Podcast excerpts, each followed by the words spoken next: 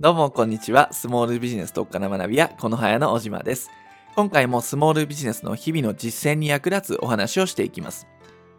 さて今回のテーマは、セミナーで話すコンテンツの作り方ということになります。セミナーをこれからやりたいという方とか、現在セミナーをやっているって方に参考になる話になりますんで、最後まで聞いていただければ嬉しいです。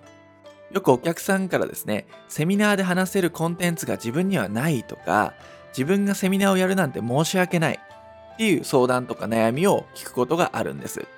で、こういった悩みの背景にあるのは、いや、自分のノウハウなんて大したことないよとか、自分のコンテンツを役立ててくれる人なんていないよって思ってしまってるっていうのがあるんですよ。で、それでセミナー開催をハードルに感じてしまってるということなんですね。で、こういった悩みはもちろんこれからセミナーをやられるって方も抱えてるでしょうし、今現在セミナーやってるよっていう方ももしかすると心の奥底に潜んでる悩みかもしれません。でこういった悩みを今回解消していきます。で、セミナー開催するっていうのはそんな難しいことじゃないんですね。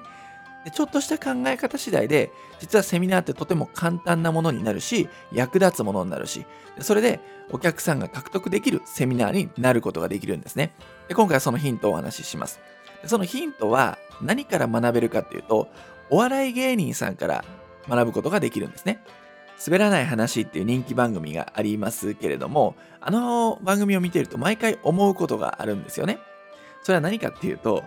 芸人さんたちはよくこんな面白い体験をしているなって思うんですよ。で、これは私だけではなくて、私の知り合いなんかもね、よく言ってることなんですけども、いや、よくあんな場であんな面白い話できるよねと。普段からすごい面白い体験してるんだねってことを前言っていたり思ってたりしてたんです。で、まあそんなことを考えていたある日、とある番組で千原ジュニアさんが興味深いことを言ってたんですよ。それなんて言ってたかっていうと、いやー僕たち芸人はよく面白いことが日常茶飯事起こっていいですねって言われますと。でもこれ嘘ですよと。僕たち芸人の生活は至って普通。皆さんと同じような生活を送ってますと。ただ何が違うか言うたら、普通の体験をいかに面白く料理するか、ここですねって千原ジュニアさんが言っていたんですね。でこれで、なるほどと私は納得しました。これって結構スモールビジネスの情報発信でも一緒だなと思ったんですね。で何が一緒かっていうと、普通の体験をいかに面白く料理するかという部分なんですよ。やっぱスモールビジネスやってると、ブログ、メルマガ、ソーシャルメディアとかっていう風に、あらゆる部分でコンテンツを作る必要があります。で、今回のテーマであるセミナーっていうのも、その最たるものですよね。2時間とか3時間の中でお客さんに体系立てて話をする。これはお笑い芸人さんのネタと似ています。スモールビジネスであればセミナー、お笑い芸人であればネタということですね。でセミナーっていうと昔はセミナー講師とか著者しか開催しなかったんですけれども今ではいろんなスモールビジネスの方が開催しています。でそうなってくるとセミナー話慣れている人だったらいいんだけれども全くセミナーをやったことないっていう方も中には出てくるわけですよ。でもやった方が有効だからやると。でその時に悩むのが何を話せばいいんだろうと。自分には大した特別な面白い話はないぞと。そこで悩んでしまう方が多いんです。冒頭にも言っていたセミナーで話すコンテンツがないとか自分がセミナーをやるなんて申し訳ないって言っていた方がいるようにやっぱりセミナーで話すっていうのはそれだけ難しく考えてしまうんですよね。でもそんな時に先ほどのジュニアさんの考え方を参考にしてほしいんですね。何の変哲もない日常の出来事や体験を巧みな話術で面白い話に変えてしまうとここに芸人さんのスキルが隠れているわけです。よくよく芸人さんのトークとかを見ていると、そんな気をてらった突拍子もない体験ではないことに気づきます。じゃあなんで面白く聞こえるかっていうと、ごく普通の体験なんだけれども、独自の味付けをして、自分だけの特別な話としてみんなに話す。だからなんか面白く聞こえるんですね。で、これをですね、スモールビジネスでもやってほしいんですよ。セミナーを開催するとなると、ついつい力が入って、真新しくて面白いノウハウを話さなきゃいけないって考えてしまいがちなんですね。でも考えてみてくださいよ。そんな新しくて面白いノウハウって生まれてきませんよね。原理原則とかって普遍なので、そんなポンポンポンポン新しい面白いものって浮かばないのが自然です。では我々スモールビジネスがどのようにして面白いセミナーを作るかってことなんですが、ここで言う面白いっていうのはもちろん笑ってもらえるすごい受けるセミナーではないですね。面白いセミナーっていうのはお客さんにとって聞いて価値があると。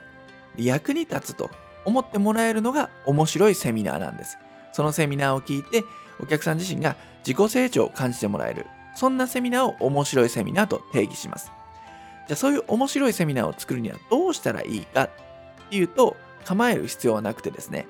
体験を話せばいいんですよ。ご自身の体験っていうものをノウハウ化するだけなんですね。